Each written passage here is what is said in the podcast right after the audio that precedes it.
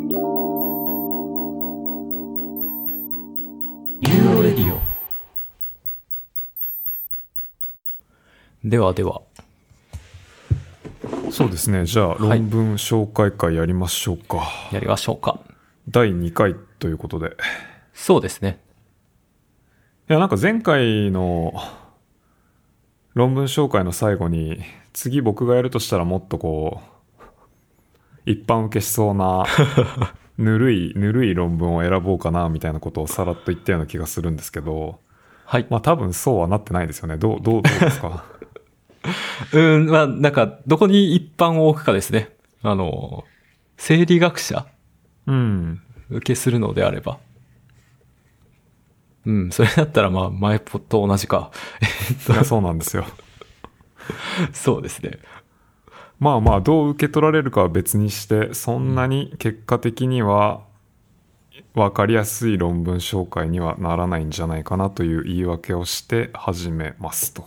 はいお願いしで、ます、えっ、と、構成としては、えー前半後半に分けることになるんじゃないかなと思います。というのも多分めちゃくちゃ長くなるのと、で、なんで長くなるかっていうと、一本の論文を、まあ、前回やったみたいに一本の論文をピックアップして読むというよりは、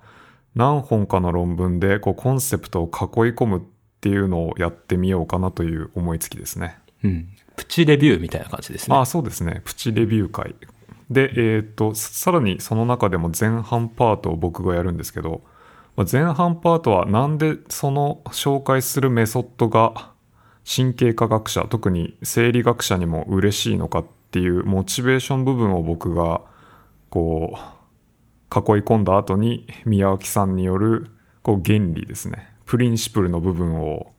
ガチガチダイゼクトする回になるんじゃないかなと思います。はいじゃあ今回は前半回そうですね。じゃあ前半回の初めに導入として、まあ、若干コンセプチュアルな議論をしたいなと思うんですけど、はいまあ、今回の前半回、特に前半回に副題的な感じで What is Cell Type っていうタイトルをつけようかなとなんとなく思ってて、はいはいまあ、細胞種ですよね、セルタイプ。うんまあ、セルタイプっていうのは何なのかと。うんどうでしょう？宮脇さん的にはセルタイプって聞くと何が浮かぶというか、まあ、セルタイプの定義というか。まあ、大きく3つですかね、よく言われるのは。まあ、第一にそのトランスクリプションというか、遺伝子の発現パターンがどうなっているのか。で、えっと、まあ、投射先とかでセルタイプを区別することもありますけど、投射先とかは大体そのトランスクリプションの方に収束していく。ので、まあ、それも含まれるという感じですかね。あとは、まあ、形態、そして、えっ、と、エレクトロフィジオロジカルなうん。分類。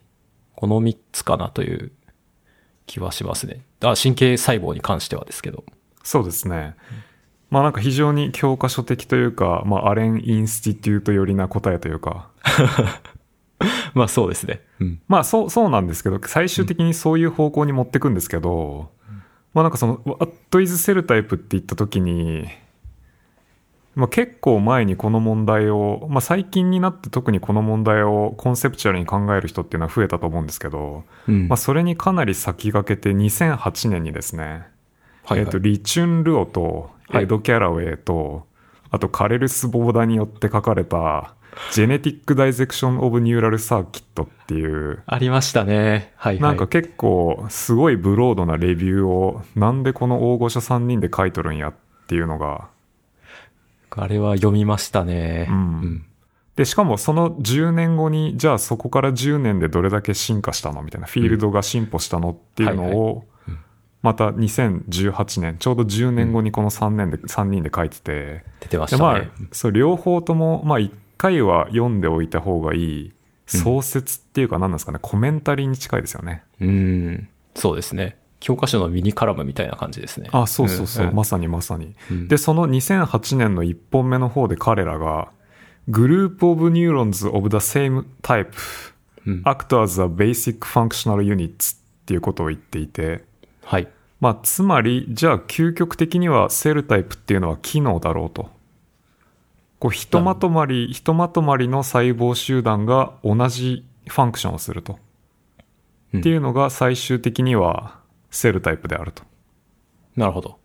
まあそうですよね。なんかこう、神経細胞に限らず、細胞種って言った時に、例えばこう、皮膚の細胞とか、まあなんかお腹の腸管の中にある細胞とか、まあいろんな細胞でかこう体が形作られてるわけですけど、まあセルタイプって言った時に、まあ同じ機能をしてる細胞をまとめて細胞と呼ぶっうん。ていうのはすごいイントゥイティブというか、まあなので神経細胞に関しても、まあこの原則をアプライするのがいいんじゃないかっていうようなことを書いてて、ただ神経細胞に関しては非常にこの分け方をしようとするともういきなり壁にぶち当たると。というのは、えっ、と、機能ってわかんないっていう。うーん、そうですね。うん行動との相関は、行動ないし、まあ、なんていうか、さ集団的な活動の中での個性みたいなのは、まあ、取れはするけれども、役割って何？そうそうそう。で、機能に関しては基本的には分かってない神経細胞の方が多いし、か例えばレチナの、何ですか、フォトレセプター細胞みたいなほぼほぼや役割明らかじゃんみたいな。っうん。ていう細胞に関しても未だに分かってなかった機能があるっていうこともあるし、うんなんていうか、どこまで理解しても、もうそれ以上にし分かっ分かってない機能がないっていうことは言えないじゃないですか。悪魔の証明というか。そうですね。まあ、なので、それに対する、まあ、便宜的な分類方法として、まあ、ちょうど宮脇さんが 言ってくれたように、まあ、分子マーカー、トランスクリプトーム、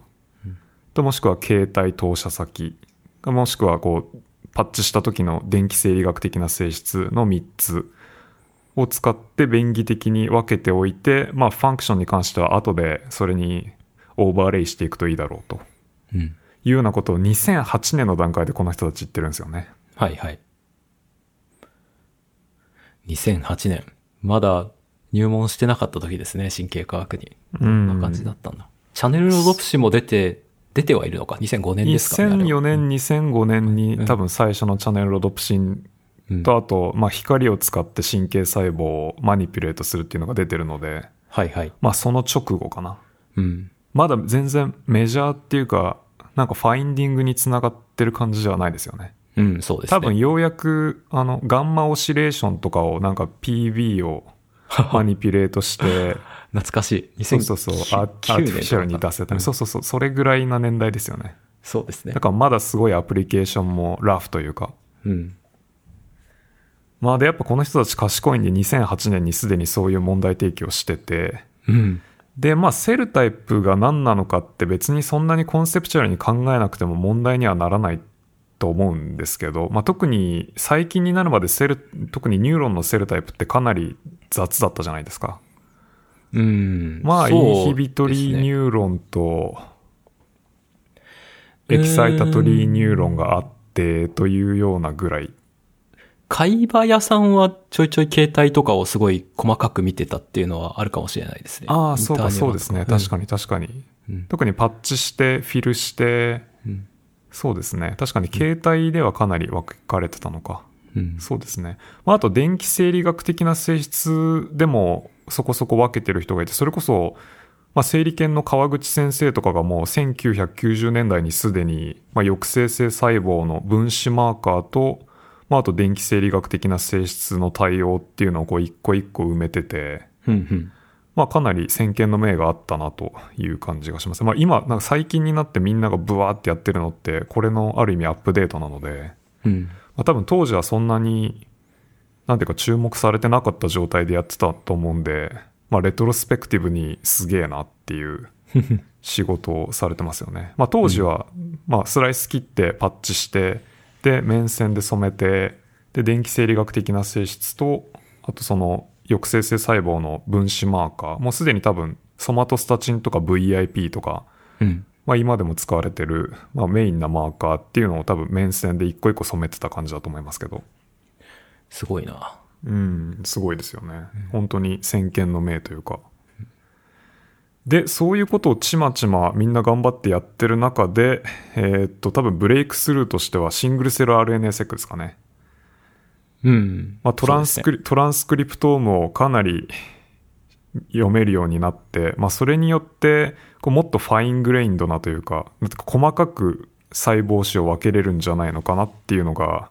多分、この What is Cell Type っていうクエスチョンをドライブした技術的な理由というか、うん。まあ、例えばタンパク質のその分子マーカーの発現あるないっていうので細胞子を分けてる分にはなんていうかこう綺麗に分けれるじゃないですかあこの細胞はこのマーカーが出てるこの細胞は出てないみたいなうん。ただトランスクリプトームみたいな技術で網羅的に分子マーカーを同時に調べられるようになるとまあ例えばなんていうかこう細胞種と細胞種の間がクリアに分かれないケースが出てくると。はいはい。まあ、もしくは全体のトランスクリプトームを例えばそれこそ次元削減とかしてやると、まあ、グラディアルに変わっていてこれはどこからセルタイプと呼んでいいのかっていう問題が初めて出てくると。うん。まあ、っていうので最近になって初めてこう What is cell type っていうことを考えてる人が多いんじゃないのかなという印象を僕は受けるんですけどまあクエスチョン自体はっていうか賢い人たちはもう10年以上前からそういうことを考えてたと。でまあそのシングルセル RNA セック、まあ、スマートセックとかあと 10NEX とかを使って、まあ、大量に大量の細胞からトランスクリプトームを取れるようになったと。うんでまあこの辺って、まあ、今は特に 10X とかはまあ普通の個別のラボでも使えるレベルまでは落ちてきてますけど、まあ、基本的にはリソースとマンパワーがめちゃくちゃいるじゃないですか。そうですね。って言った時にこう出てきたのが、まあ、アレン・インスティテュート。はい。で、まあ、アレン・インスティテュートちょっとだけ、まあ、そのうちアレン・インスティテュート紹介会を諸事情によりやろうかなとは思ってるんですけど、うん。まあ、ざらっとだけ言っておくと、ポール・アレン、えっ、と、マイクロソフトの創業者の一人、ビル・ゲイツじゃない方ですね。のポール・アレンが寄付してできたシアトルにある、まあ、ノンプロフィットの研究所と。で、まあ、ポール・アレンお金持ちなんで、まあ、その寄付で基本的には成り立ってるので、まあ、リソースが最強であると。まあ、なので、まあ、めちゃくちゃな大規模なトランスクリプトームとかをやり出すと、まあ、他ではちょっと太刀打ちできないよねっていうレベルでやれちゃうと。っていうので、まあ、神経細胞の、まあ、流度の細かい細胞仕分けをガリガリ推進してる感じですね。あれなんかアレンの論文も後で何本かやるんでしたっけ？ああ、僕の方ではあんまりやるつもりはなかあ、ったんですけど。そうか。あ、うん僕の方であれか、パッチセックの論文を、パッチシークの論文を何本か。まあ、てか、ここで最初にもう説明しちゃった方がいいのかな。そうそう。で、そのアレンが何をやり出したかっていうと、まあ、スマートシークとかを使って、まあ、コルテックスの細胞を中心に、まあ、細胞仕分けをトランスクリプトームでひたすらやってたと。で、そこで、それを、まあ、僕の今回の前半の意義としてはなんでそういうモレキュラーのテクニックトランスクリプトームによる細胞仕分けっていうのが生理学者にも嬉しいのかっていうことの説明が主眼なので、まあ、生理学の融合として川口先生たちがやってたような電気生理学的な性質とトランスクリプトームを合わせるっていう Patch-seq っていうテクニックが2016年に技術レベルでまあ3本論文が出てると。で、その論文の、えっと、 last author の一人にこう、アンドレアス・トリアスって人がいて、まあ、この人が、まあ、アレンにはいないんですけど、アレンとコラボする形で、この辺の細胞仕分けの、まあ、すごいドライブになっている感じがして、アンドレアス・トリアスって、何なんですかね？なんかすごいいろんなこと言ってません？うん、あんまり、この、この仕事っていうイメージは、そうですね。そう、あんまりなんかこう、何に興味を持ってるのかわかんないんですけど、なんか電顕もやってるし、こういうトランスクリプトームもすごいやってるし、あとなんか、3フォトンイメージングとかもなんかクリス数とコラボでやってたりするんですよ。ああ、そうなんですね。うん。まあ何をやって、何をやりたいのかはわかんないけど、まあ何をやらせても結構パッとしたことをやってしまうという、なんか万能おじさんみたいなイメージが楽しそうですね。うん、まあいいや。という でで、まあ、話を戻すと、まあ、パッチシーク。まあ、何をやってるかっていうと、まあ、スライス切って、えー電気生理学的な記録をして、で、電気生理学的な記録をした後、まあ、ホールセルの後ですね、こう、細胞の中身をパッチパイペットで陰圧をかけてこう、キュワッと吸ってやると。まあ、すると核だったり細胞質だったりをパッチパイペットの先端に取り込めるのででそのままパッチパイペットをこう丁寧に引き抜いて、まあ、シングルセル RNA セクができちゃうよという、まあ、すると電気生理学的な性質とそのトランスクリプトームっていうのが1対1対応、まあまあ、シングルセルレベルで対応させられると。さらにバイオサイチンの充填もしておいて、携帯も見れちゃう。あ、そうですね。そうそうそう。なんだっけ。えーっと、T セルタイプと ME セルタイプか。えーっと、アレンの呼び方で言うと、トランスクリプトームによる細胞分けを T セルタイプと呼んで、で、その、モルフォロジーとelectrophysiology の性質を合わせて ME セルタイプって呼んでるのかな。そうですね。まあ、なので Patch-seq を使ったしえアレンの仕事では T セルタイプ TME セルタイプを合わせましたという感じでこう宣伝されていると。で2020年にこの Patch-seq のテクニックを使った、まあ、金字塔的な論文が2本えーアレンとアンドレアス・トリアスのコラボで出ててで両方ともプレプリントが2020年に出てるんですけどまあ多分今両方とも通ってますよね。うん、どっちもネイチャーですかね。えーっといやアレンの方がセルに通っあ、セルか。セルですねあセルです、 Gouwens et al.の方はセルに通っててうん、うん。でまあやってることは今説明したように Patch-seq をひたすらやっただけなんですけどまあ数がめちゃめちゃででこれがちょっと面白いのがあのプレプリントの時に、まあ、アレンアレンがホンクイ・ゼンがラストの方がえーっとセルになっててこれは3700個の interneuron から Patch-seq してますとうん、うん。まあ3700ってみたいな しかも、だいぶクオリティの高いパッチですからね。そうそうそう。多分クオリティの高いパッチも僕とかパッチ下手くそなんで、まあ1日20個ぐらいやったらもうヘトヘトになると思うんですけど、うん。まあそんなことをやってたら多分1年かかっても終わんないし、まあ普通のラボでやってたらなんかこう数年かかるレベルですよね。多分それを人海戦術的にこうブワーってやってると。うん。で、あと笑っちゃったのが、そう、最初僕プレプリントを読んでて、はい。で、あ、これセル通ってるじゃんみたいで、で、セルに通ってるバージョンをちょっと見てみたら、はい。あの、3700があの4200になってるんですよね。いやー、まあ、まだ途中みたいな感じそうそうそう。なんですかね。まあだから別に論文に限らずデータの生産っていうのは多分こうずーっと裏で進んでて、うん。あ、まあじゃあリバイズやってる間に500個ぐらい増えてたから足しとくか、みたいな。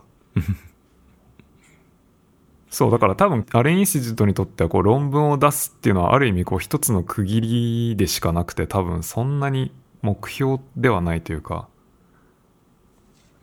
そうですね。うん、っていう感じがしますよね。なんていうかこう、もうみんなに使われてるリソースになった後にひょろっと論文が出るっていうケースがかなり多いので、まあ一応論文という形でも出しておくかっていう感じですよね。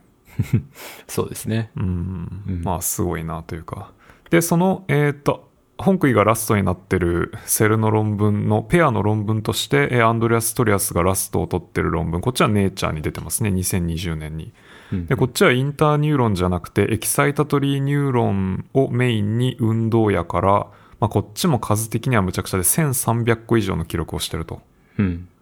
でこっちの論文の結果が僕は結構面白いなという、まあ、さっきのそのトランスクリプトームをやったら cell type きれいに分かれないっていうケースがあるぞっていうのの、まあ、具体例なんですけど、まあ、ファミリーの間ではこうバキッと分けられると、まあ、例えば excitatory neuron と inhibitory neuron みたいなのはもう綺麗に分かれると、まあ、これは想像に難くないじゃないですか、そうですね。た。だかこう細かい cell type みたいなものに分けていくと、まあ、彼らは within family って呼んでるんですけど、うん。まあ、全然 discrete じゃないぞとうん。っていうことをまあ大々的にこの論文では言っていてまあそうなるだろうなって思ってた人は多いと思うんですけど、まあ、するとやっぱり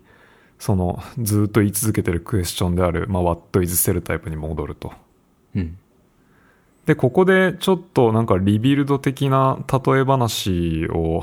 まあこれは分かる人に分かってもらえばいいんですけど、はい。まあちょっと寿司を考えますと。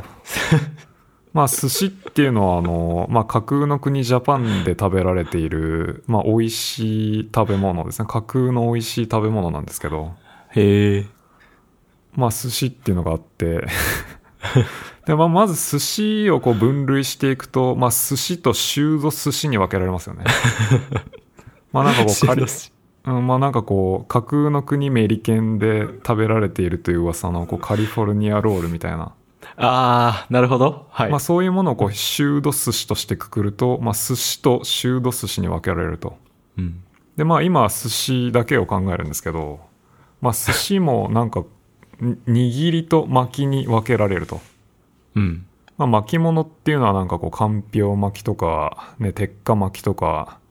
こう、海苔で巻かれているものと。はい。で、それと握りっていうのはこう、明らかに綺麗に区別されますよね。そうですね。まあ、握りであって巻きであるっていう寿司は存在しないというか、まあ、これをまあディスクリートに分かれるっていうんですけど、で、まあ、握りの中でも例えば貝類とかこう白身とか赤身とか、まあ、さらに細分化できると。確かに。で赤身であって貝類であるっていう寿司ネタってないじゃないですか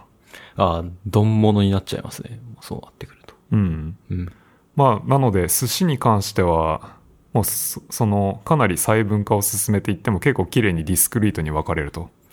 まあただこのアンドレアス・トリアスの論文とかでたどり着いた粒度っていうのがこう例えばマグロを考えてほしいんですけど、まあ、マグロって頼む時にこう赤身と中トロと大トロがあるじゃないですかな、ありますね。でまあ赤身と大トロはまあ分けられますよねまあ、そうですね。ただこう大トロに限りなく近い中トロと中トロに限りなく近い大トロこれは分けられるのか問題っていう、うん。なんとなく分かります？ね。わかりますわかります。まあ、マグロの中でも繋がってるんでしょうね。そうそうそうで多分この中トロと大トロの中間ぐらいの寿司、まあ、この寿司屋だったらこれは大トロと言って出されるかもしれないし違う寿司屋に行くとこう中トロとして出されるかもしれないとまあなので細胞子を寿司に例えるともう我々はこの中トロと大トロの境がかなり怪しいっていうところまでたどり着いてしまったという なるほど。うん、わかりやすいうん、歴史的な論文に なってるんじゃないかなと思います。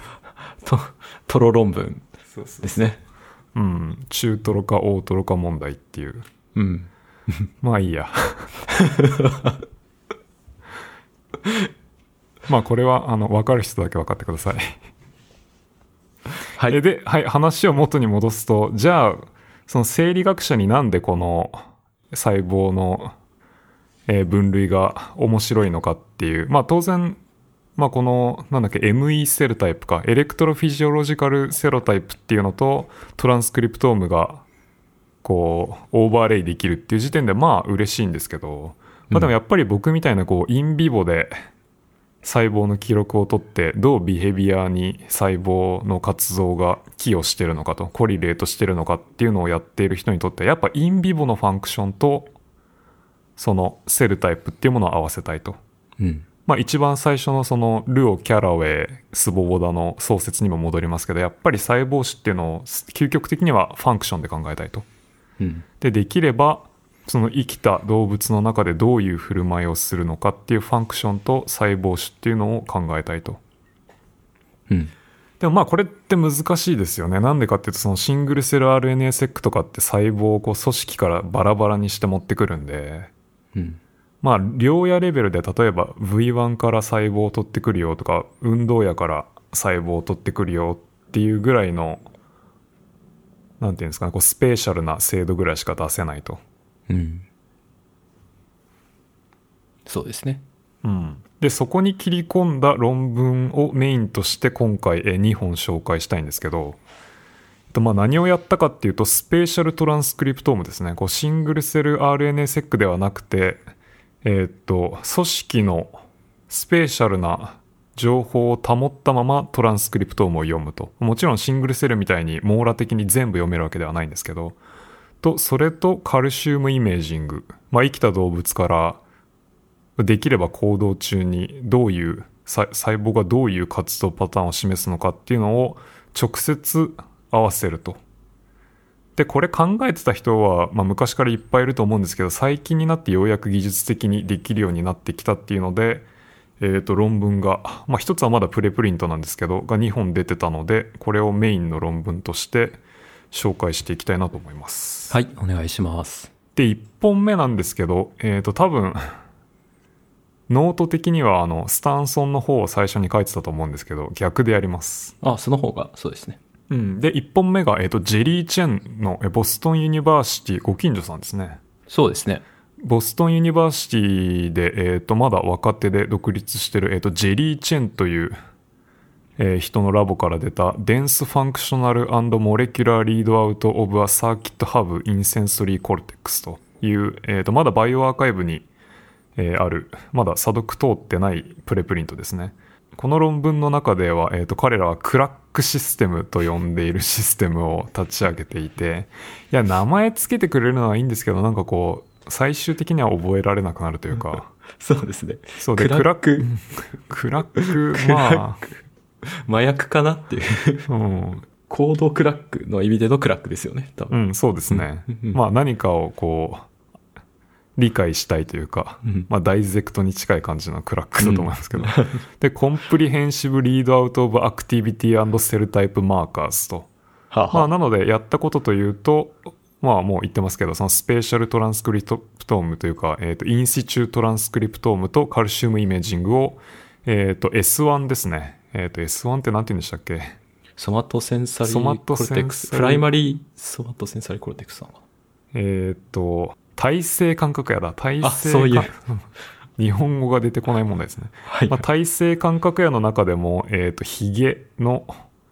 えー、感覚をコードしてる場所に焦点を当ててやってると。うん。で、まあ、このジェリー・チェンの紹介をちょっとだけしておきたくて、まあ、彼結構前から僕注目しててですね。はいはい。で、この人、PhD を、あの、MIT のエリー・ネビディ、あの、インターニューロンで結構ずっと渋い仕事してる。うん、で、まあ、さっき紹介した川口先生とかともコラボしていい仕事してるんですけど、うん、まあ、のところで PhD を取って、で、ポスドクをあの、チューリッヒのヘルムヒェンのところでやってるんですね。へえ。そうそうそう。ね、まあ、その辺の、なんか、うん、ポスドク先の選択とかも含めてなんかセンスいいなっていうので、で、ヘルムヒェンっていうのが、まあ、顕微鏡開発をずっとやってきた人なんで、うん、まあ、ここで、えっ、ー、と、もうすでに S1 から S2 とか M1 の、まあ、当社細胞のキャラクタライズが流行ってた時期に、うん、その当社細胞をイメカルシウムイメージングでキャラクタライズするっていう系を立ち上げて論文バンバン出して。なるほど。で、まあ当時本当にみんな当社細胞をガンガンやり出した時期だったんで、例えばあの、同じスイスのカール・ピーターセン。はいはい。のところは、あの、インビボパッチで当社細胞から記録して、で、ヘルムヒェンのところは、同じ当社細胞からカルシウムイメージングで記録してって言って、うん、まあ似たような論文がこうバンバン出てた時期なんですね。なるほど。で、ヘルメヒェンのところはやっぱり顕微鏡作りも強いので、まあ、あの、広域二光子顕微鏡とかがちょうどパラパラ出てきた時に彼らも広域二光子顕微鏡を自作して、うん、で、S1、S2 と primary somatosensory cortex と secondary somatosensory cortex をこう同時に見れるワイドフィールドな顕微鏡を作ってやると、まあ、いうので、なんかこう技術的にもクエスチョンの持ち方にもなんかこうすごい今流行ってる流行りの分野でこう技術力をつぎ込んで面白いバイオロジーやるっていうまあなんかずっとセンスいい仕事してるなっていうので、まあ独立する前ぐらいから気になってたんですけど、でまあ今回も多分モレキュラーのバックグラウンドがそんなにある感じではないんですけど、まあ、こういうカルシウムイメージングとモレキュラーをバッチリ合わせてくるっていうので、ああ、すごいなと思って読んでました。うん。これはすごいいいですね。パラパラスとしか見てないですけど。うん、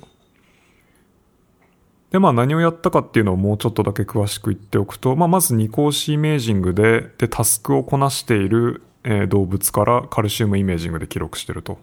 で、まあタスクに関してはもう彼のポスドク時代の論文とか、もう彼のラボからすでに出てる論文で、まあ、ある程度キャラクタライズされてるんですけど、えっ、と、ディレイマ、ディレイノンマッチトゥサンプルっていう、まあなんか猿とかで結構やられてた仕事なんですよね。えっ、と、ネズミがまず1回目の刺激の提示を受けると。まあそのし、1回目の刺激の提示を受けるときって、まあこの場合ヒゲでやってるんで、えっ、と、手前に向かって回ってるか、奥に向かって回ってるかっていうローターをこうヒゲで触って方向性をディテクトすると。うん。で、1回目触った時に、あ、今は手前向きに動いているローターだなっていうこう情報をマウスは覚えないといけないと。うんで、1秒とか2秒のディレイの後にもう1回刺激が来るんですね。で、その時に、こう奥向きに回ってると、号泣と。うん。まあ、なので、リックスパウトを舐めると、まあ水がもらえると。まあ、こういう行動をやるときってマウスってこう、水を切られてるんで、水がリワードになるんですけど、まあ、なので、1回目にサンプリングした情報と2回目にサンプリングした情報が違ったら舐めると。まあ、逆に1回目の提示と2回目の提示で同じ級が来ると、舐めても何ももらえないっていうような、まあ、結構ネズミにやらせるには難しいタスクなんですよね。ワーキングメモリーが必要になる感じなんですか？そういう。あ、そうです、そうです。あの、ピュアワーキングメモリータスクと言っていいんじゃないかなと思います。まあ、例えば、スボボダとかがやってたプレパラトリーアクティビティタスクだと、まあ、あの、1回目のサンプリングの後に、あ、後で右に行けばいいんだなっていう、答えが分かってるというか、ただ、ディレイマッチトゥーサンプルでも、ディレイノンマッチトゥーサンプルでも、この2回目の Q の提示があるまでは、答えが分からないというか。うん。だからそのワーキングメモリー中に覚えてないといけない情報っていうのはどういう行動をすればいいかっていう答えではなくて Q の情報自体を覚えてないといけないと。はいまあ、なのでピュアワーキングメモリータスクですね。でまあこういう、なんていうか技術的に新しい論文なのにかなりトレーニングが大変なタスクを突っ込んでくるあたりもよくわからなくて。確かに。そうこれは、うん。これまあな、な、な、謎なんですよね。なんていうか、メソッド論文的にそのカルシウムイメージングと、スなんかスペーシャルトランスクリプトームを合わせるっていうんだったら、そんなにタスク凝らないでいいじゃんって思うんですけど。うん。まあ、なんかの論文のスピンアウト的な感じで出てきたのか。うん、なんかもしかしたら、うん。そうですね、データの再利用的なことをやってるのかもしれないですね。確かに。うん。で、えっ、と、そのトランスクリプトームの方に関しては HCR フィッシュバージョン3というのを使っているらしくて、えっ、と、そうですね。だ、すいません。これってなんか何が、何が特殊なのかとかってあります？なんか僕はあー V2 も V1 もわかんないんですけど。 FISH、まあ、HCR っていうのはシグナル増幅の方法の一つで、まあ、 FISH は、まあ、多分聞いてる人もわかると思うんで、説明は省きますけど、えっと、まあ、 fluorescent in situ hybridization。で、えっと、HCR っていうのは、こう、何の略だったっけな？hybridization chain reaction かな？ですね。うん。だと思うんですけど、こう、ヘアピン構造の、こう、プローブを2個用意しておくんですよ。で、そのヘアピンポ構造のプローブの1個が、その、見たいプローブ、見たい mRNA に、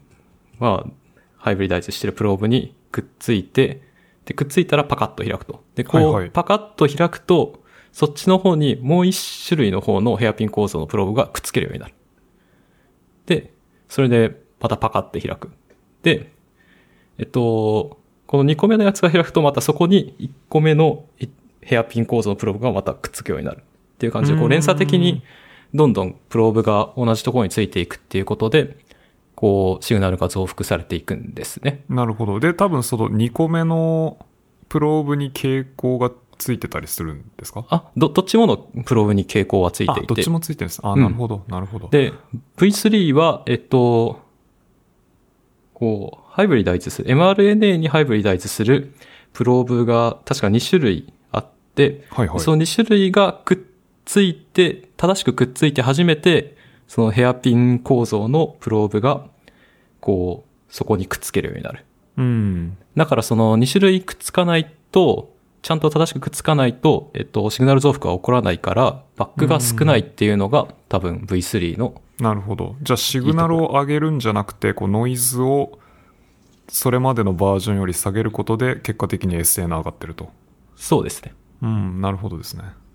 あとまああチェーンリアクションなんで、チェーンリアクションなんで、まあすごいシグナルが増幅できる。単純にこう、うん、まあ傾向を1個つけるだけよりか、全然強いシグナルが取れる。なるほどですね。まあ、なのでこのメソッドを使って彼らは、えっ、と、インビボのイメージングでえー活動を記録した後の同じ細胞集団から、えートランスクリプトも見てると。で、それをやる前に、まあ当然、そのsingle cell の RNA-seq と違って、まあプレプローブをデザインしないといけないので、あらかじめ、まあどのマーカーを染めるかっていうのを決めておかないといけないと。で、それをやるのに、まあ、アレンと、えーコラボすることで、えっ、と、多分アレンのまだ unpublish のデータにアクセスを得たんですかね。で、そこで、 excitatory neuron と inhibitory neuron を、えっ、と、S1 で分けるgene set っていうのをあらかじめ、せえっ、と、 select し、 preselect しておいて、で、それをこの HCR フィッシュっていうので、えー5回 multiplex してるのかな？多分5回染めて剥がして染めて剥がして染めて剥がしてっていうのをやって、まあ、最終的に excitatory neuron 3種と inhibitory neuron 8種を同定できるようにデザインしてあると。うんで、この時に、まあ、後で多分宮脇さんの回の方で、えっ、と、説明があると思うんですけど、まあ、 MERFISH みたいな感じで Hamming code design をしていて、まあ、ある程度 error prone であると。うん。いう感じでデザインしてますね。まあ、この辺も、まあ、じ、なんか、 theoretical にはそんなに大変じゃなそうですけど、実際動くとこまで持ってって、しかも vivo のイメージングが終わった後の tissue でってやるのを立ち上げるのは大変だと思うので、うん。まあ、若手の PI の下で、こういうのが出てくるのはすごいなっていう感じがしますね。そうですね。で、その、えっ、と、 inhibitory ニューロン3種と excitatory、あ、間違った。えっ、と、 inhibitory ニューロン8種と excitatory ニューロン3種っていうのを分けれるんですけど、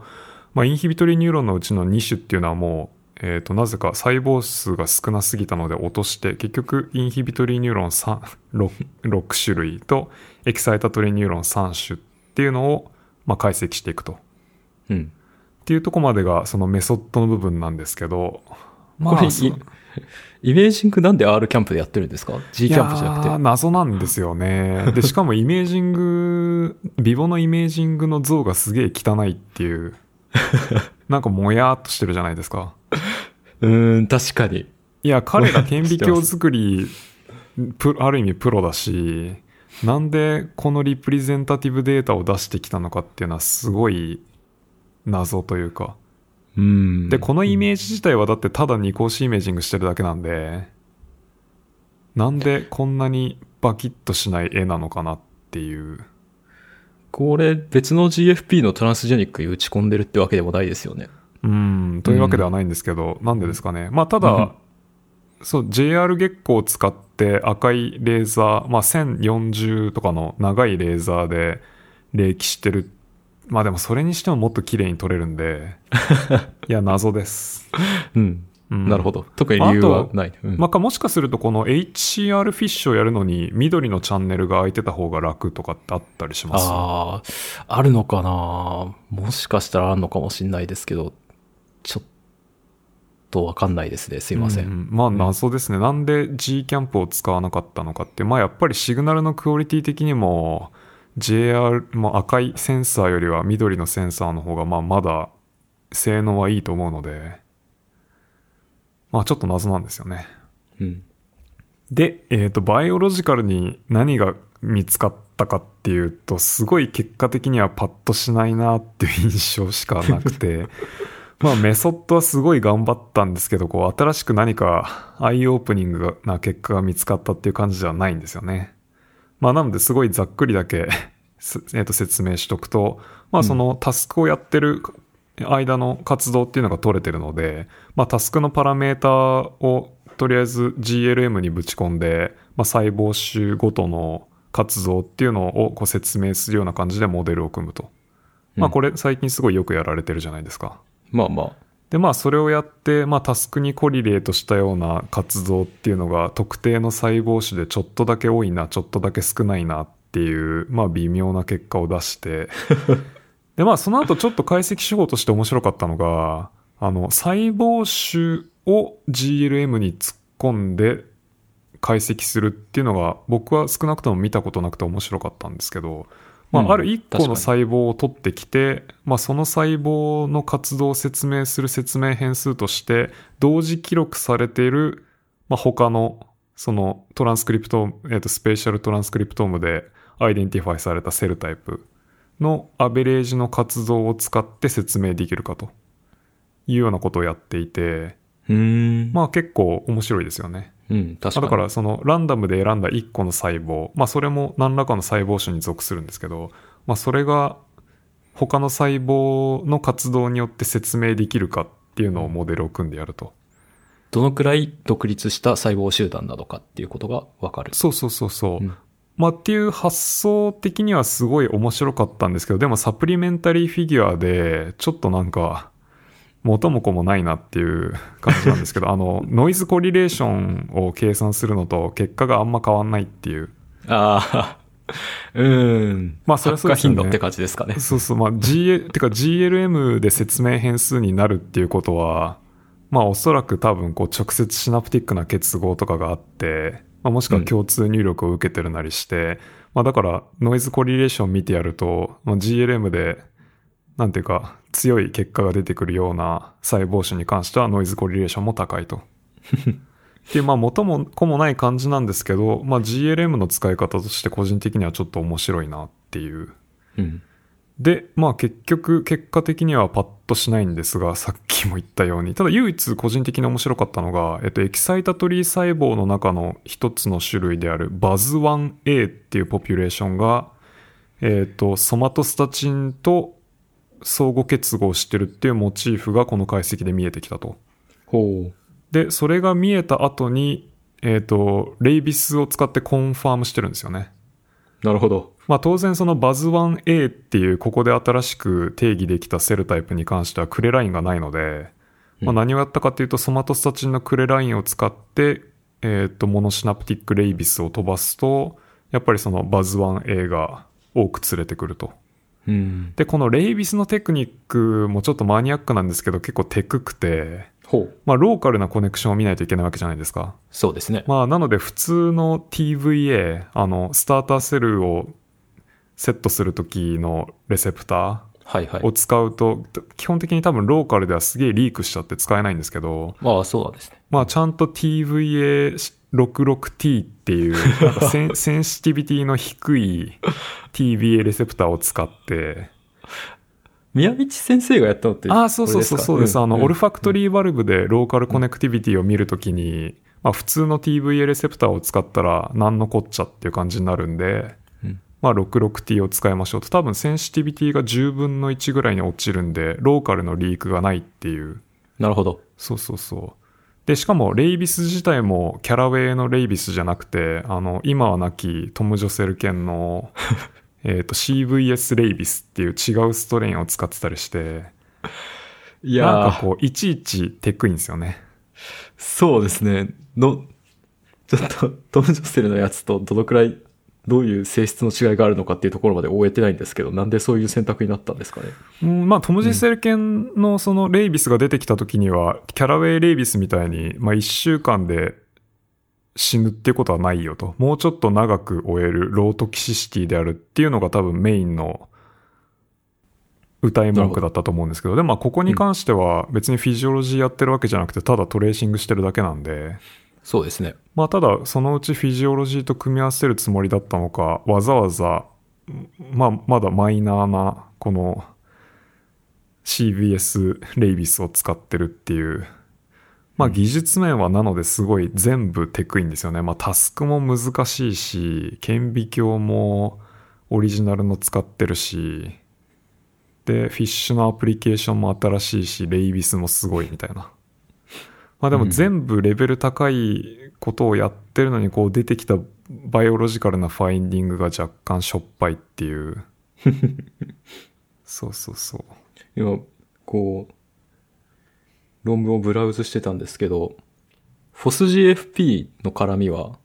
あ、そうそうそう、そ、そ、そこなんかあんまり面白くないかなと思って端折ったんですけど、はい。その、さっき言ったバズ 1A っていう excitatory ニューロンの中の一つ、こいつなんか多分 basal の activity が高いんですよ。うん。まあ、なので、そいつの、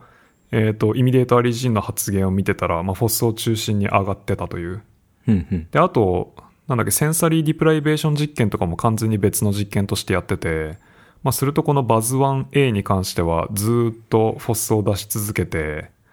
まあ、活動がそんなに落ちないよと。いうようなことを言ってるので、まあなんか excitability みたいなものも、このさ、そのバズ 1A っていう excitatory ニューロンの中の、まあ一つの subpopulation は高いんじゃないのかなっていう。まあただなんかこ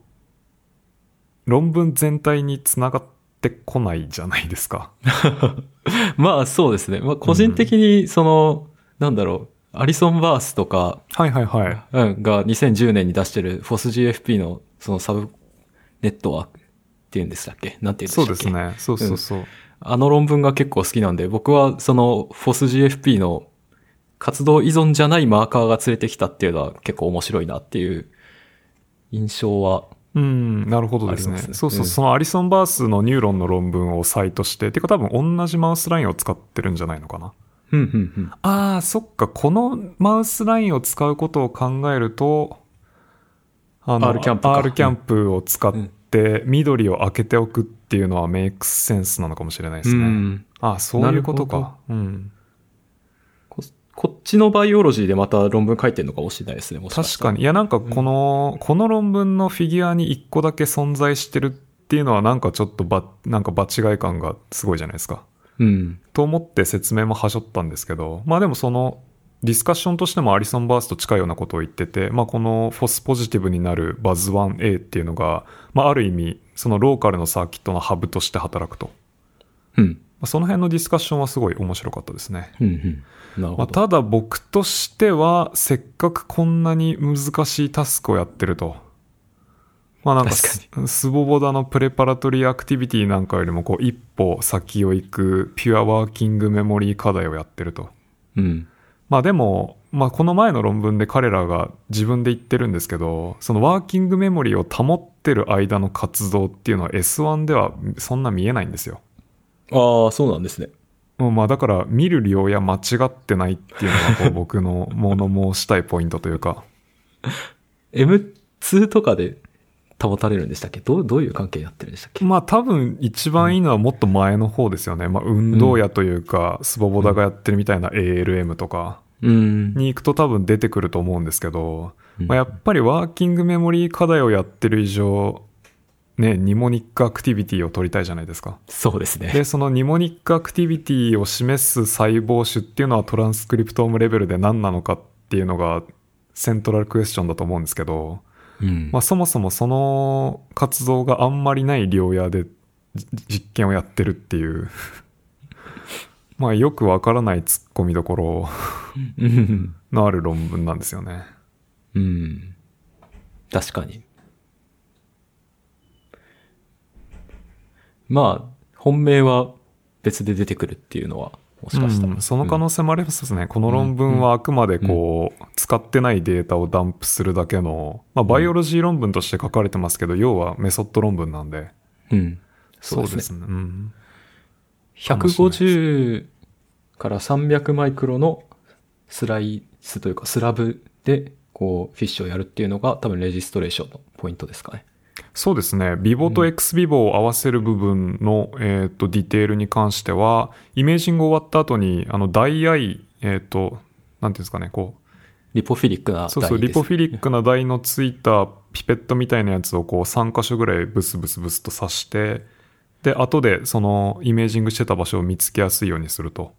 で、そ、で、イメージングが終わった後、 tangential に、その vivo のイメージングがやってたのと同じ向きで、150から300の section を切ってあげて、で、えーっと、一応薄いんですけど透明化してて、はいはい。 PACT を使ってますね。 PACT って、何でしたっけ？ CLARITY derivative なんでしたっけ？えっと、そうですね。ビスアクリルアミドを使ってない CLARITY ですね。だからちょっとハイドロ、ハイドロゲルの、えっと、架橋構造が弱くって、あの、はいはいダッシュ、ダッシュしやすい。なるほど。まあなんでパクトに行ったのかとかいうのは別に全然書いてなくて、まあ我々は二人とも多分あの、クラリティじゃなくてキュービック派閥だと思うんで。僕、僕はあの、ハイドロジェル好きですよ。ああ、そっかそっか。あれ、うん結局、あの、血管のやってたのって最終的には何ベースだったんでしたっけ？あれはまあ、いろいろなものを、こう、ごったませにしてますね。だからパクトで、RI マッチングはキュービックの2を使ってますけど。はいはいはい。うん。まあ、パクトっぽいですね、あれは。ああ、そうなのか。なるほどな。じゃあ、ここは多分、えっ、と、論文に書いてある通りのパクトを使って、まあ、透明化してあげて、で、そのままさっき説明した HCR フィッシュをやってると。うんまあ、なので、まあ、150から300ってそんなに薄くないので、まあ、レジストレーションの部分はそんなに大変じゃないのかなという気がしますね。うん。というぐらいでしょうか。そうですね。うん。いいですね。いい論文ですね。うーんなんか技術力が高くてはすげえなすげえなって言って読んでたんですけど、まあ、後半に行くにつれてうんしょっぱいなしょっぱいなみたいな こう出てくる結果がなんかパッとしないというかちぐはぐではあるというか、ストーリーというか、うん。うん。まあ生命の面白さみたいなところを、こう、あまりハイライトしないといえばしない。そうですね、まあでも総じていい論文だと思います僕は好きですね、僕もすごいいいと思います。じゃあそんな感じで2本目に行きましょうかはい。で、2本目が、えっ、と、スコット・スタンソンというジャネリア、もう移動するのかな？ジャネリアにいる人で、えっ、と、フィーディングの分野でかなりもう大御所というか、まあ、メリケンはやっぱりこう、肥満大国なんで、ダメですよ。そういうの。いや、まあ、あの、ファファクトとして、ファクトとしてね、あの、肥満大国なので、まあ、多分、フィーディングの研究をするのは多分すごい大事だと思うんですよね。予算がつきやすい。そうそうそう。で、まあ、このジャネリアっていう研究所も、えっ、と、HHMI、えっ、と、ハワード・ヒューズが残した財団でやってる、えー研究所なんで、まあ、リソースもアレン・インスティテュート並みにすごいと。うん。で、まあ、やっぱりこういう仕事をするにはリソース強いところは有利だよねっていうのを物語ってる感じではあるんですけど、えっ、と、こっちはもうサイエンスに去年の段階で出てて、で、最初は本当はこっちの論文をメインで読もうかなと思ったんですよね。うん。まあ、査読終わって通ってるし。はいはい。ただ、なんで外したというか、こう、セカンドに持ってきたかというと、まあ、見てる場所が、まあ、パラベントリキュラーハイポサラマスと。ほまあ、視床下部、パラベントリキュラーだから、なんだろう、脳室周囲視床下部。う。はいはい。うん、多分。その 脳室に直接触れてる部分の視床下部ですね。うん。っていう、まあ、分野とし、その両脳の両野としてちょっとマイナーだし、まあ深いとこだし、まあコルテックスの方が一般性があるかなと思ってこっちをメインにしなかったんですけど、まあ、最近、師匠、どんどん、こう、まあ、島民の論文とか、精査の論文とかで、うん。まあ多分なんだろう、こう、ブレインバディインタラクションとかに興味がある人にはすごい、むしろ必須より興味あるところかなとは思うんですけど。うん。で、宮脇さんとかどうですか？こう、ブレインバディインタラクションというか、結構興味あるのかなと思って。まあ、欠陥という意味で、そうそうそうそうそう。うん。まあ、そうですね。まあ、何でも面白いなと思いながら見てますけど。まあ直接血管っていう感じじゃないですけど、こういう脳室に面してる脳組織って、まあ多かれ少なかれその脳室の中にブワーって振りまかれたホルモンだったり、うんペプチドだったりをこうなんかセンスしてる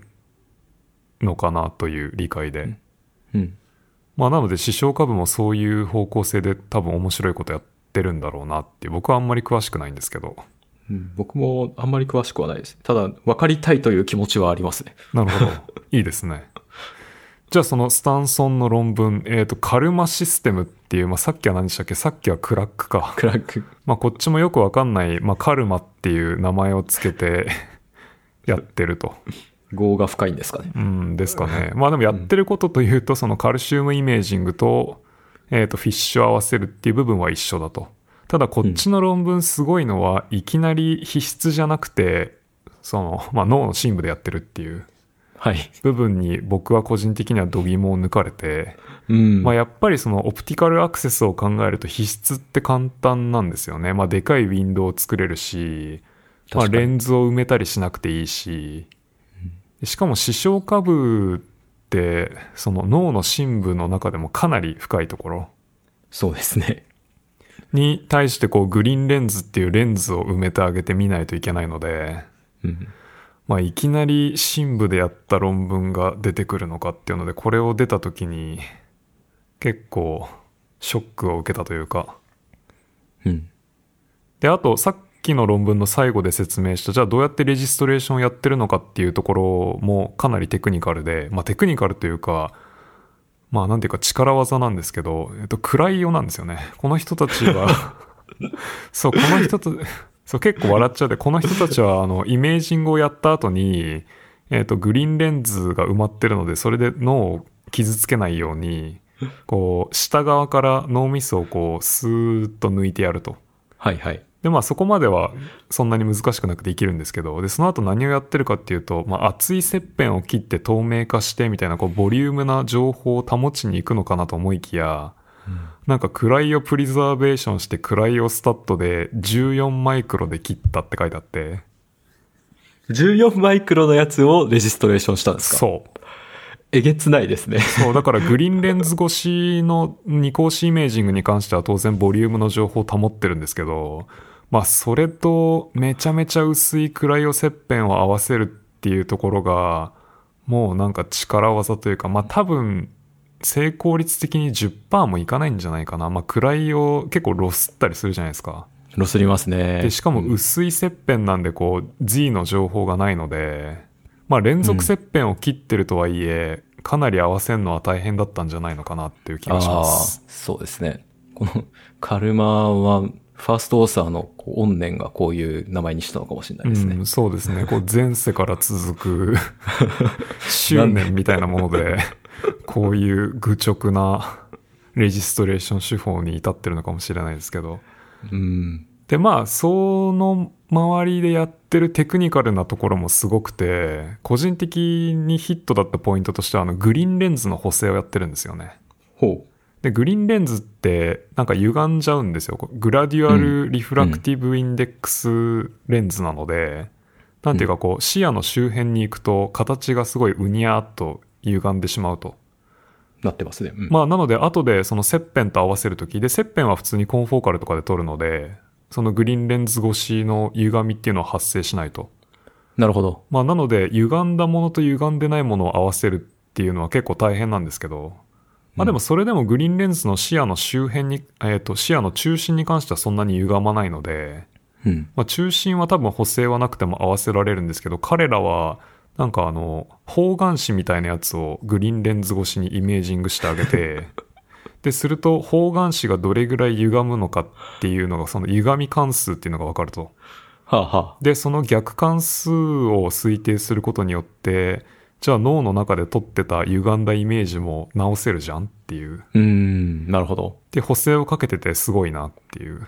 うん。まあでもここで面白裏エピソードみたいなのがあって、はい。まあというのもなんかあの、うちのラボに昔いたポスドクがスタンソンのところとコラボしてたんですね。なるほど。まあなので多分ちょうどこの仕事のデータを取ってる時とかに、その僕の元同僚がスタンソンのとこにいて、うんで、このグリーンレンズ補正の話とかを聞いてて、えー、何それすごいって言って話を聞いたら、いや、グリーンレンズ個体差めっちゃあるよって言ってて。ダメじゃないですか。そうそうそう。だから、あの、同じ品番のグリーンレンズを買ったら、基本的に一回その逆関数みたいなのをセットしてやって補正ができるかと思いきや、まあ、ちゃんとやろうとすると、そのグリーンレンズ全部毎回測って、測った後にインプラントしてみたいな。はあ。まあ、メーカーの仕様ですよね、それは。うんっていうレベルでグリーンレンズってその製造による個体差あるよって言ってて、うーん。まあマニアックなんですけど大変やなっていう。なるほど。で、そうそう、その、えっ、と、PVH、パラベントリキュラーハイポサラマス、まあ、ホメオステーシスに重要な領域っていうのは、まあ、かなり昔から分かってたんで、で、彼らは、その、一本目の論文と違って、なんか、えっ、と、ネズミにタスクをやらせるというよりは、まあ、違う state に置いたと。まあ、例えば、喉乾いてる状態、お腹空いた状態、まあ、あと、 fear conditioning した後で恐怖を感じてる状態。で、あと、まあ、なんかグレリンとかレプチンとかを打ってあげたり。っていうので、その、ネズミ側の設定としては多分1本目の論文よりはだいぶ楽ですよね。特になんか芸を仕込んでるわけじゃなくて。うん。その日にできるって感じです、ね。そうそうそう。ただ状態を変えて、で、状態を変えた時に、まあ、 spontaneous activity を2 photon imaging で取ると。うんで、やったのと、その、 FISH を合わせるっていうのをやってますね。で、 FISH に関しては、なんかメソッド読んでたら多分 RNA スコープをそのままやってるだけという感じで、はあはあ。だからあんまりテクい感じではないというか、いう印象を受けました。何重にもやってるんですかね、一応。あーえっ、と、ストリッピングをかけて、うん。なんぼだったっけな。まあ、チャンネルが3つ空いてるので、うん色、色で3チャンネル。で、それを4回回すことで、まあ、12個マーカーを染めれると。なるほど。まあ、なので、そんなに、まあ、マーカー数的には全部で12。で、うんそれで、確か13種類の細胞種に、そのコンビナトリアルなexpression pattern で分けれると。なるほど。で、その13個の細胞種に分けたときに、それらの活動っていうのが、そのさっき説明した、まあ、11個の動物の状態、まあ、彼らは state、behavioral state というか state と呼んでるんですけど、うん。の時の活動パターンとどれぐらい、こう、関係性があるのかっていうのが main question ですね。うん、なるほど。で、結果としては、まあ一言で言うとぐちゃぐちゃというか、まあこっちもバイオロジカルにすごい綺麗なものが見つかったかというとそういう感じではないと。うん。まあでもこっちの論文に関してはその、なんていうかポジティブな意味でのネガティブデータっていう感じがして、まあなんでかというと、まあこの PVH にの情報表現に関してはレーベルドラインではないと。うん。で言い切れるっていうのはまあ一個大きいですよね。うん、確かに。で、レーベルドラインって言ってもまあちょっと分かりづらいと思うんですけど、例えば、まあ、レチナとかを考えると、まあ、レチナのフォトレセプター、例えば、えっ、と、コーン、色を検知するコーンって、まあ、人間の場合、青が、あえっ、と、青と緑と赤と、まあ、それぞれこう、検知できるフォトレセプターがいると。うん。で赤い光が当たるとその赤い光をディテクトできる細胞だけが活動してで他の2つは活動しないみたいなすごい排他的なコーディングになってるとうん。でそれが次のステップに行く時にも受け継がれてっていう形で情報を表現してるのがレーベルドラインって呼ばれるんですけど多分味覚とかもそうですよねそうですね、多分。なんか苦味苦味レセプターを出てる細胞だけが苦味でアクティベートされてうん。みたいな感じになってると思うんですけど、まあ、ハイポサラマスに関してはそんな感じではなく結構ぐちゃぐちゃだと。まあ、だから例えば、えっ、と、喉乾いてる時に水を飲むっていう、えースティミュラスに対して反応する細胞種っていうのは、まあ、この細胞種だけに限られるっていうわけではなく、まあ、いろんな細胞種がバラバラっと活動すると。まあ、ただ、完璧にぐちゃぐちゃなわけではなく、まあ、遺伝、まあ、彼らがやってる解析として、その遺伝子発現のパターンから、えーっと、ファンクションの活動のデコーディングっていうのは、まあまあできると。うん。まあ、そんなに高い精度ではないんですけど、まあ、弱いコリレーションというか、そこそこ説明はできるぞっていうようなことを言ってると。うん。で、まあ当然なんですけど、まあなので、まあ同じ細胞種、その13個に分けれた細胞種の同じ細胞種であれば、まあ活動パターンが似てるっていうことも自動的に言えると。うん。まあなので、ネガティブデータのようなポジティブデータのようなというか、で、彼らはこれをまとめる、えっ、と、なんかファンシーな造語を作っていて、 modulated group と ensemble coding という、まあなんていうかすごいふわっとした、 fig 10ですね。そうそうそう。まあ labeled line ではないし、完全に mixed ではないしっていうので、うん。で、その13個の細胞種の中に謎のなんかこうハイエラルキーみたいなものもまあまああるので、うん。と言ってこういう造語をつけてるんですけど、なんか、よう思いつくなというか。それっぽくなりますよね。こういう図が最後につくと。うん、そうですね。うんまあでも、そう、そこの図があるのもそうなんですけど、サイエンスでフィグ、フィ10個。グ10っていう、しかもあとサプリメンタリーをダウンロードしてもらうと発狂すると思うんですけど、あの、33なんですよ。いやー。うわー。まあこのサプリメンタリーのフィギュアが33枚あるっていうのはもうまさになんていうかカルマという感じが。うーん。まあ20ぐらいまでは最近多いと思いますけど、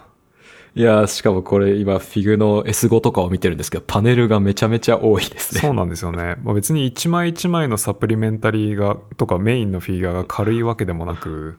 うん。いや、すごい。まあだから最初のそのレジストレーションから始まって、で、しかもオーサーの人数がそんなに多いわけでもないので、うん。もうなんていうか、超スーパーハードワーキング系ポストクとかがガリガリ全部やったのかなっていうああ、なるほど。邪邪推をしてしまいそうな論文というか。あるいはやったけど名前が載ってないポスドクがいるのかもしれないですね。まあそれは、ジャネリアではないですかね。どうですかね。いや、まあでも外からはわからないので、まあまあ。うん、まあそういう、いや、そういうね、構造上の闇に関しては、そのうち 雑談トピックとして。そういうカルマみたいな。うん、嫌だな。まあ、ハードワークであってほしいですね。そうですね。まあ、希望的、希望的観測で。まあ、2本目の論文はざらっとそんな感じですかね。うん。どうでしょうか？いやー、いや、15マイクロか、14マイクロでしたっけ？うん。厳しいですね。よくやりましたね、これ。ううんん。僕一回似たようなことをなんか100マイクロぐらいの切片で試したことがあるんですけど、うん。まあ同じ細胞見つかるんですけど100とかでも十分大変なんで、うん。まあ、ようやるなっていううん。感じではありますね。そうですね。あ、で、そうだそうだ。そう、ここまでの2つの論文は、そのデンスにカルシウムイメージングと、まあトランスクリプトーム、まあ T セルタイプを合わせるっていう論文だったじゃないですか。はいはい。まあ、デンスにやろうとすると、まあ、この2本の論文ぐらい大変になるんですけど、まあ、別にデンスじゃないんだったら、まあ、もうちょっと簡単にやれるかなっていうので、まあ、2本ちょっとだけ論文を触れておくと、まあ、1本目が、えっ、と、フォトセックかな。フォトシークか。はいはい。えっ、と、ティム・ホリーが、えっ、と、オルファクトリーバルブで出してた論文で、えっ、と、これもはいはいサイエン読スに、サイエンスに出てるのかな？そうですね。で、これは何をやったかっていうと、まあ、カルシウムイメージングをやって、その後トランスクリプトームを読みたいっていう発想は同じなんですけど、まあ、うんイメージングをやった後に、フォトアクティベータブル M チェリーっうん。ていうのをカルシウムセンサーと一緒に出しておくことで、まあ、例えば、まあ、こういう、こういう反応を示した細胞だけをマークするっていうことができるわけですね。そうですね。こう光で single cell level で叩くことによって M チェリーをアクティベートしてやると。で、そうすると何が嬉しいかっていうと、スペシャルトランスクリプトームとかを使使わなくても、その M チェリーでファックスソートかけて、で、 sequence すると。まあ、すると、まあ、1対1対応みたいなところには持っていけないんですけど、ある特定の function、functional phenotype を示す細胞群っていうのの、しえっとシングルセルレベルのトランスクリプトームは見れると。うん。まあ、っていうようなことをやって、まあ、特にオルファクトリーバルブだと、まあ、さっきのレーベルドラインじゃないですけど、まあ、特定のオドラント、匂い刺激に反応する細胞っていうのが結構綺麗にディスクリートに連れてくるはずなので、うん。で、まあ、それとオルファクトリーレセプターの発現パターンっていうのが強くコリレートするよって、まあ、こっちはバイオロジカルにも、まあ、強い相関が見えると。うん。まあ、脳の中心に比べると、まあ、センサリーインプットの部分って多分単純だから綺麗に出ると言われるとそこまでなんですけど、まあまあ。まあうんこういうアプリケーションもできるし、まああとは、これピトロですよね。あ、そうそうそうそうです、そうです。あの、オルファクトリーバルブって多分そのまま取り出しても、なんていうか生きてるというか、うん。で、あと、まあ、フォトアクティベータブル M チェリーじゃなくて、最近ようやく二項子で PA クリ、フォトアクティベータブルクレっていうのがうん。使えるようになってきてるような気がして、で、最近アレン・インスティテュートから出た、えっと、メソッド論文で、まあ、新しいジェネレーションの PA クリっていうのが出てるんですけど、まあ、今まで二光子で photoactivation かけるのって、まあまあ難しいとされてたんですけど、なんか動いてるような気が読んでる感じではします。うん。まあで、M チェリーとかと違ってクレを出せると、例えばそのままチャンネルロドプシンとかも出せるし、まあ何でも出せるわけですよね。そうですね。まあすると、ファンクションで釣ってきた少数の細胞っていうのをマニピュレートしたり、トランスクリプトーム読んだり、まあ何でもできるっていうので、まあ夢がある技術かなと思ってフォローをしてますね。レック V リコンビネースシステム。ですです。うん。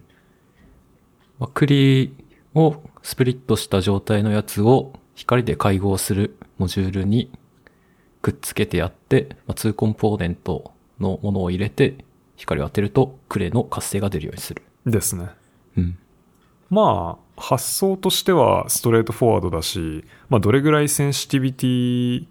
というかバックを抑えた状態で、こう簡単に Cre として work するようになるのかっていう多分 optimization をひたすら極めたっていう論文だと思います。まあ、もともと PA クリあったんですけど、まあ、2光子だとあんま動かないとか、まあ、うん動くけどなんかバックがすごい上がっちゃったりっていう論文ばっかりだったんで、なるほど。まあ、フィジオロジスト的にはこれすごい夢あるなっていう。うん。でそうですね。で、ちょっと面白い話が、この、えっ、と、PA クリーの論文のラストオーサーがアリセチンはい。ってなってるじゃないですか。この人、なんか、その後、シュニッツァー犬というか、スタンフォードに回収されてるんですよね。お